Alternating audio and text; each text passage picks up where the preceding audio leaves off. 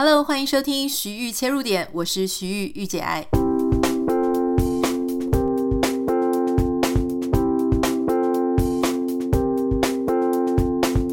Hello，现在我所在的位置呢是在美国家中。我现在用的麦克风跟我前几天用的在台湾用的是不太一样的，所以我想要请大家帮我听听看，你比较喜欢今天的音质，还是之前在台湾的音质？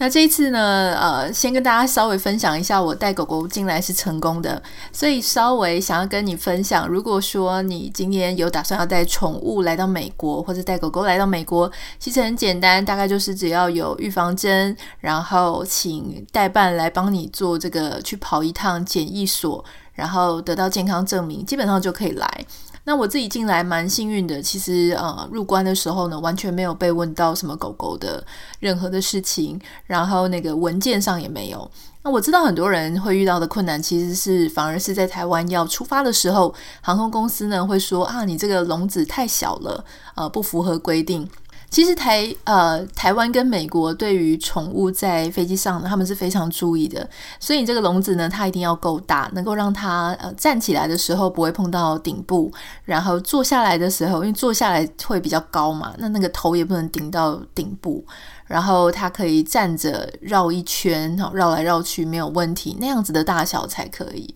那因为 Bogi 又长得比一般的柴犬再高大一些，所以我们 那时候笼子就要弄得蛮大的。如果交给代办呢，其实他们很有经验的话，他们就可以呃。看你的狗的体型跟重量，然后去帮你去选这个笼子的大小。我那时候是请我们代办来办嘛，那我给他 Bogi 的身高体重，然后跟他讲说，可不可以请你帮我订一个笼子，我再另外付他钱，那这个笼子就寄过来。否则我常常听说，我在网络上查到很多人就这样说，哇，因为他一开始不知道笼子的大小怎么样才刚好，所以甚至买了两三个笼子才呃才符合标准，那个就还蛮浪费钱的哈。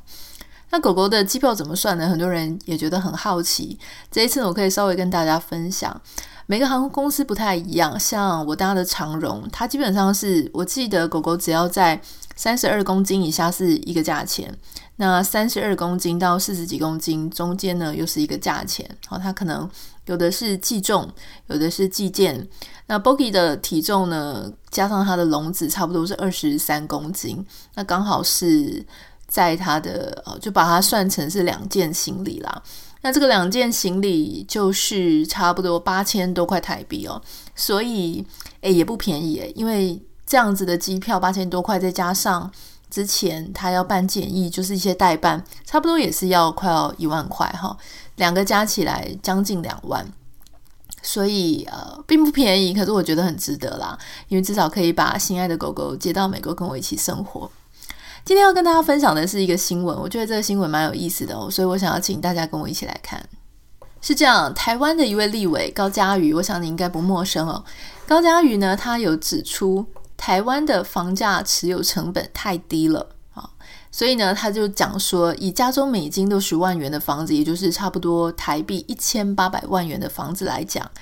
呃，如果说你要持有这个房子的话呢，你每一年要缴的房价跟地价税大概是二十八万台币啊，哦。那如果说你在台湾，你是持有一个一千八百万的房子来讲，你的地价税啊、房价等等的税金差不多是六千多块台币。呃，一个是二十八万，一个是六千元，所以这样听起来当然是差非常多嘛。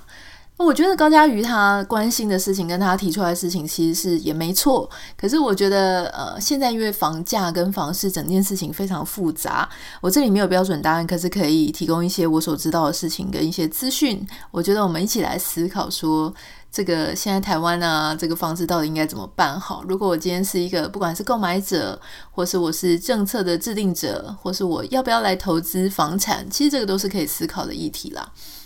我。自己最近因为在美国买房子，好，那也有买跟卖，就是我先生的啦，应该这样讲。但是我在旁边从头参与嘛。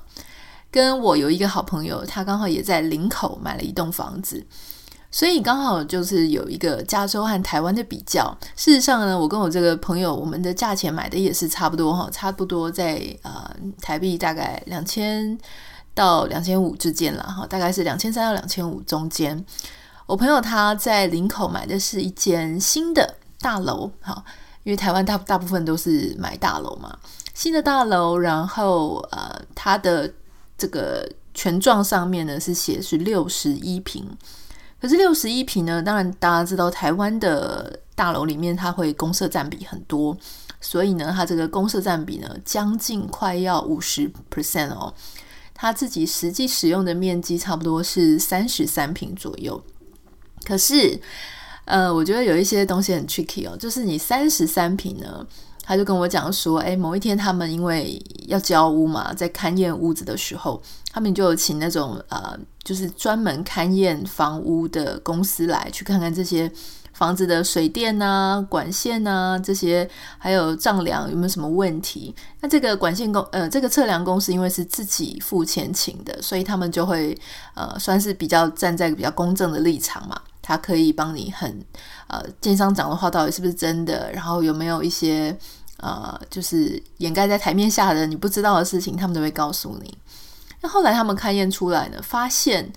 哎，这个房子啊，基本上呢，你虽然他跟你说是三十三平居住面积，可是事实上呢，真正是只有三十一平。那你就想说，哎，两平差在哪里？两平差很多哎哈，因为以他们家的房价呢，假设一平是乱讲哈，三十四万左右的话，那你两坪就差了六十八万、七十万喽。那你当然很想要知道这个平数的差异是差在哪里哈。结果原来是这样，建商他在算平数的时候，哈，他是从墙壁的心墙心，就是墙壁的中间开始算。那所以你看他还在丈量的时候呢，有一些明明就是墙心到墙面，你根本住不到啊，因为它就是在墙壁里嘛。那墙壁里面的那些面积呢，他们也把你算成一些，所以实实际大概差了两平。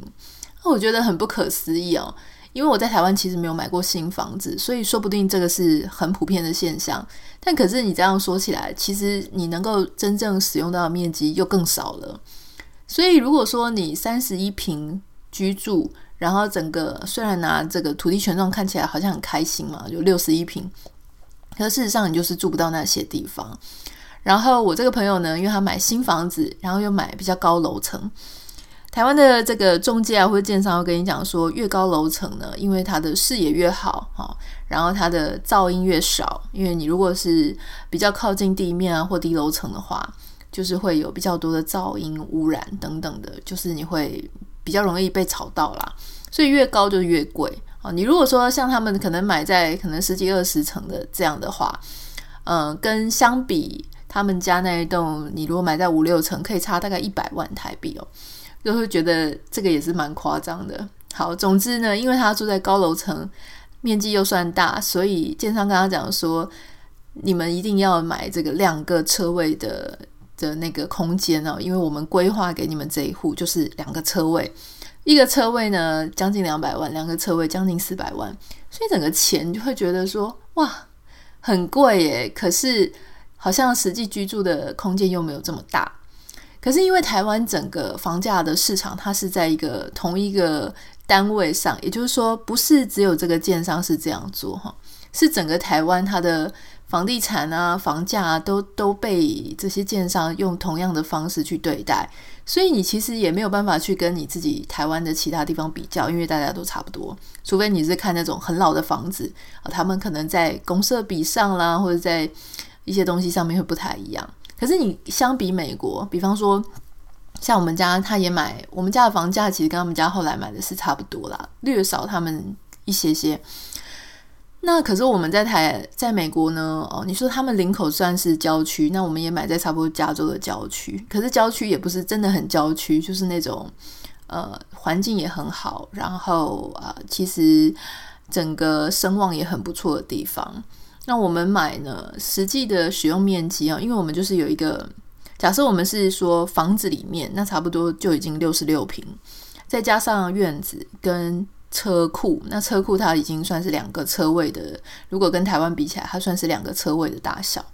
所以整个加起来，如果我们呃就是 Apple to Apple，我们把它的坪数对比的话呢，差不多美国这个房子的坪数大概是一百平。那你想一百平，而且是真的，你每个平你每个空间都用得到，因为这个车库你还可以放东西啊。不是像台湾的车库，就是大家都一起，所以你没有办法摆你的杂物，你也没有办法把它改成什么办公室等等哈。那美国因为车库就是你自己的，所以你要怎么样用啊？冰箱放在车库里啊，都可以。那院子也是，就是真的是私人的，它不是一个公共设施，所以你就会发现说，哦，如果是同样的价钱，当然在美国买房子呢，你会感觉它的 CP 值稍微比较高。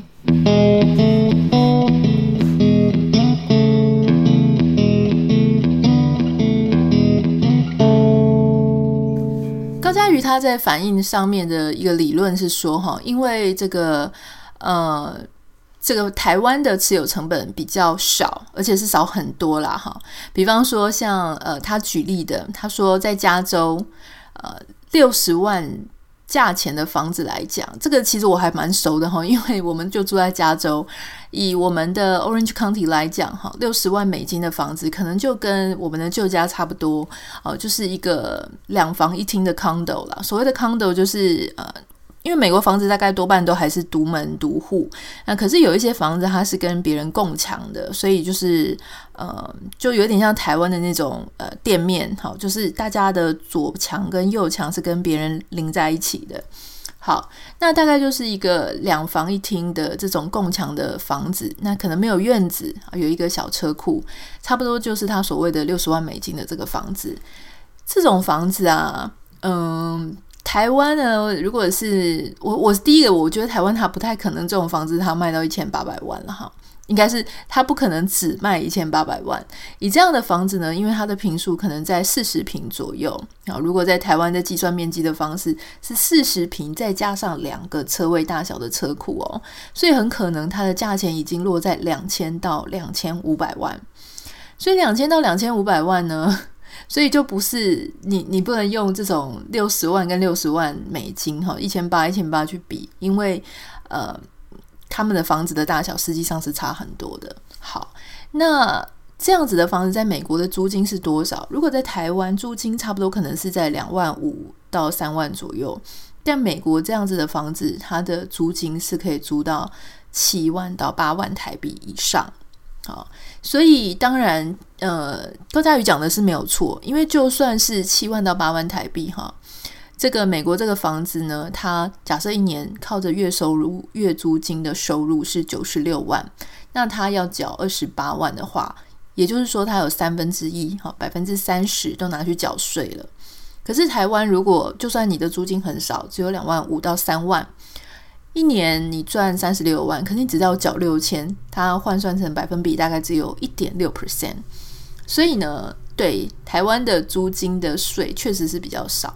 所以他的理论就是说，哦，因为它持有成本变高了，所以很可能当你提高了之后呢，很多人他就会因为他不想要一年去缴这么多的税，所以他可能会把房子释出。换句话说，哈，台湾跟美国之间的不一样的地方就是，第一个，美国房价没有那么高，哈，但是它持有成本很高。可是呢，台湾是房价极高，持有成本很低。那台湾这样子的状况就变成说，基本上很难入场了，因为房价非常高嘛。你常常一定听到旁边身边有一些朋友讲说，其实缴房贷不难，难的是你前面没有头期款。那因为当你房价非常高，你看刚刚讲说，美国差不多卖一千八百万的房子，台湾要两千到两千五百万。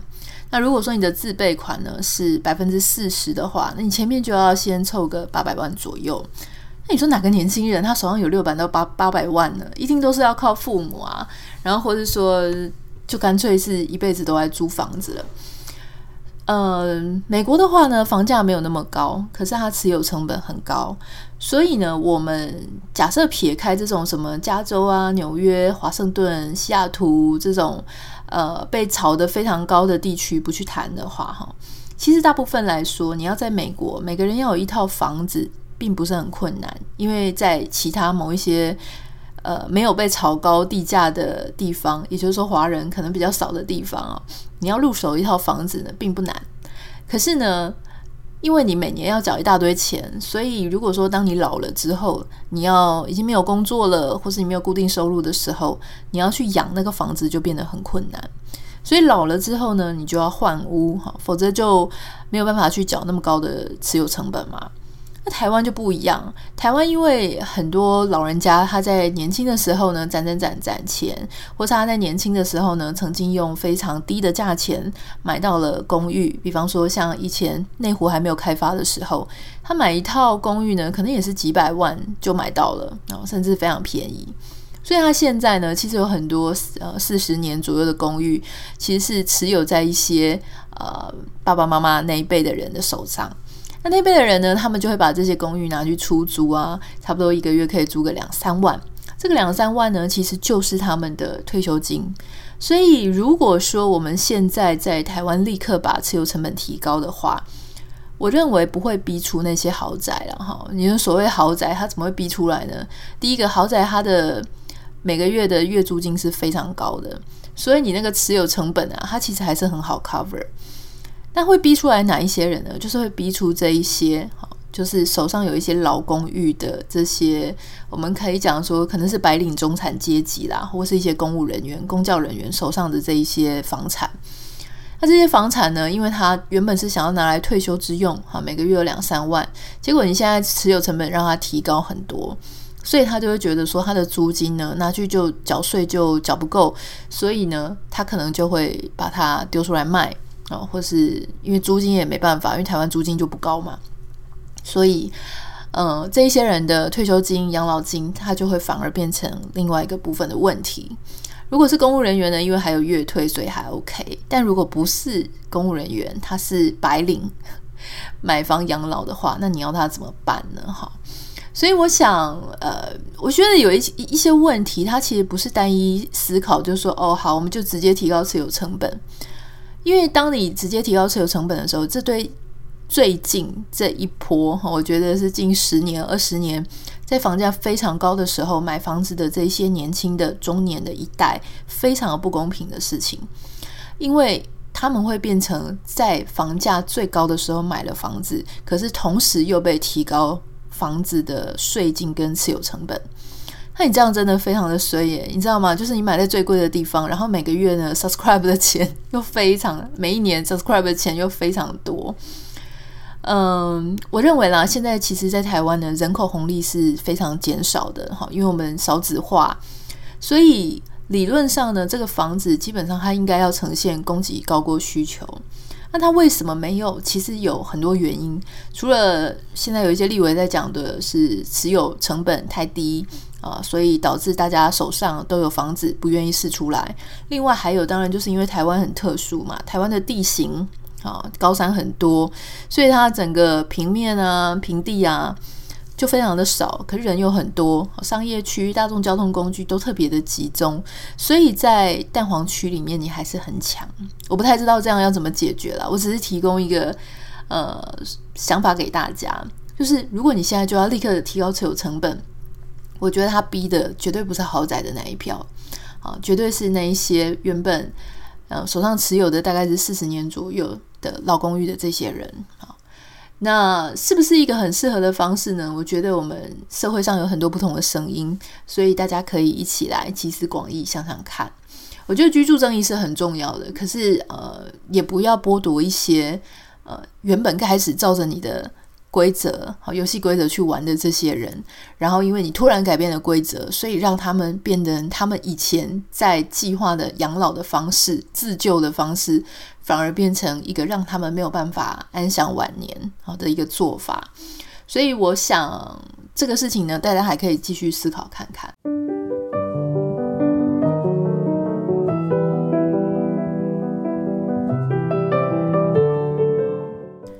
要回答一个听众的来信，他讲到说，因为前阵子我们有谈到前任心魔那一集嘛，就在讲说，呃，我们怎么样去克制我们自己啊，或者说我们调整我们的心态，用不同的角度去想我们的另外一半的前任哈的这些关系。那所以他就延伸问了我一个问题，他提到说呢。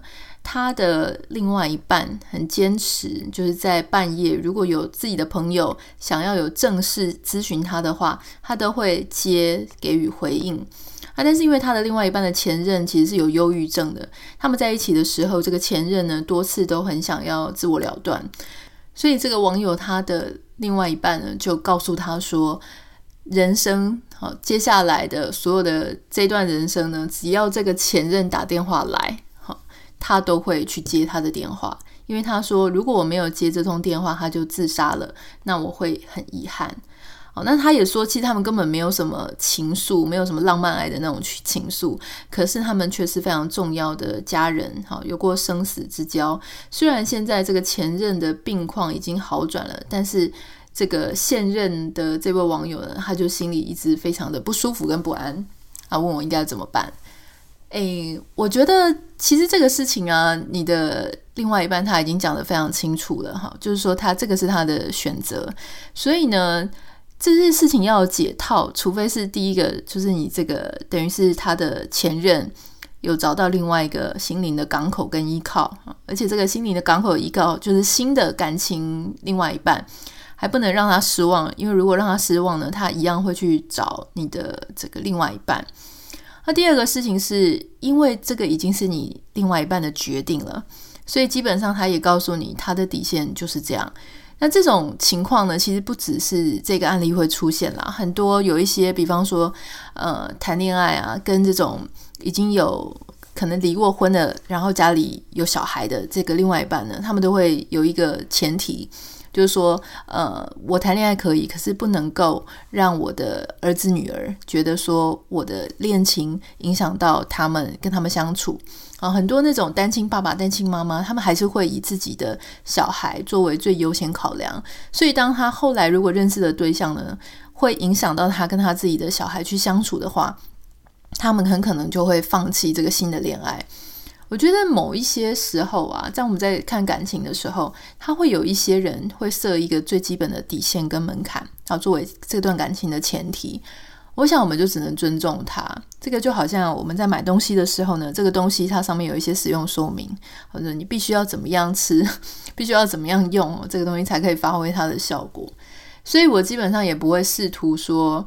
要去挑战他们这件事情的底线，因为我认为呢，人生。绝对不会是只有这件事情是他的底线哈，一定还有很多他觉得，呃，他应该要怎样做啊，不应该怎么样做。那通常会设底线的人呢，基本上也是比较有原则，也比较难搞的人。所以，如果你这件事情都没办法跨越过去，以后一定还会有很多事情，你也觉得他很难相处，很难搞。所有的一些不满啊、不开心，你被限制哈，你觉得对方没有达到你最。呃，最期待的那样子的状况跟需求，全部都会一次爆发开来。所以，如果是我的话呢，他这个底线如果是呃跟我的意愿欲望去违背的话，我大概就会选择放弃他。那到底他要为了前任跟我的关系就做了结，好，还是说他能够呃稍微稍微站在我的立场想一下？我觉得这个就是他的决定哈。所以。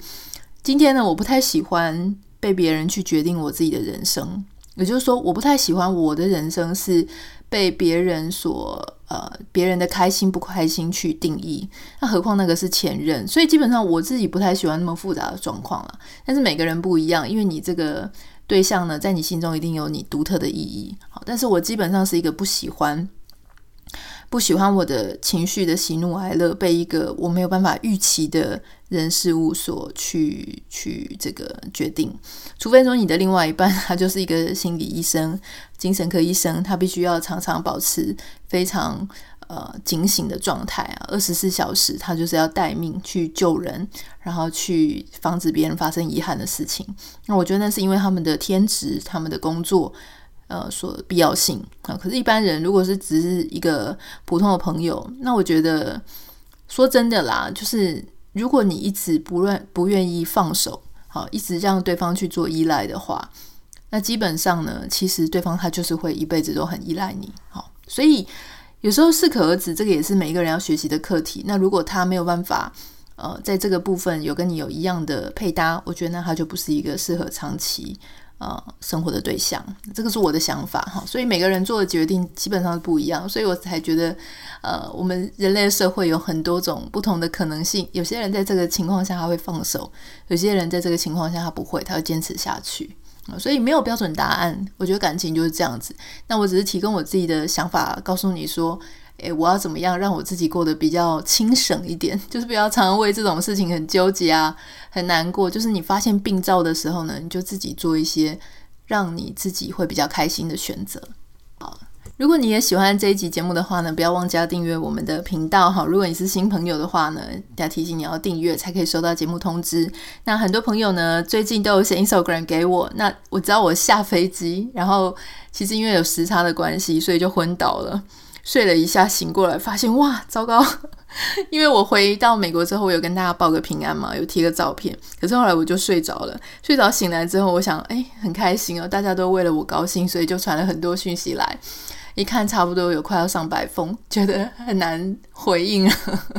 我要花一点时间来回，所以如果没有马上回到你的话呢，请见谅。如果你有什么私讯啊，要跟我分享，或是收听心得想要告诉我的话，诶，你可以写信写私讯到我的 Instagram 账号是 Anita 点 Writer A N I T A 点 W R I T E R。还有，请大家帮我在这个 Apple Podcast 上面留下五颗星跟你的留言，让我们的节目有更多的机会被曝光，被更多人，也许就是他在哪一集当中呢，会有一些需要，他可以听得到。好了，那就先这样子了，我们下次见，拜拜。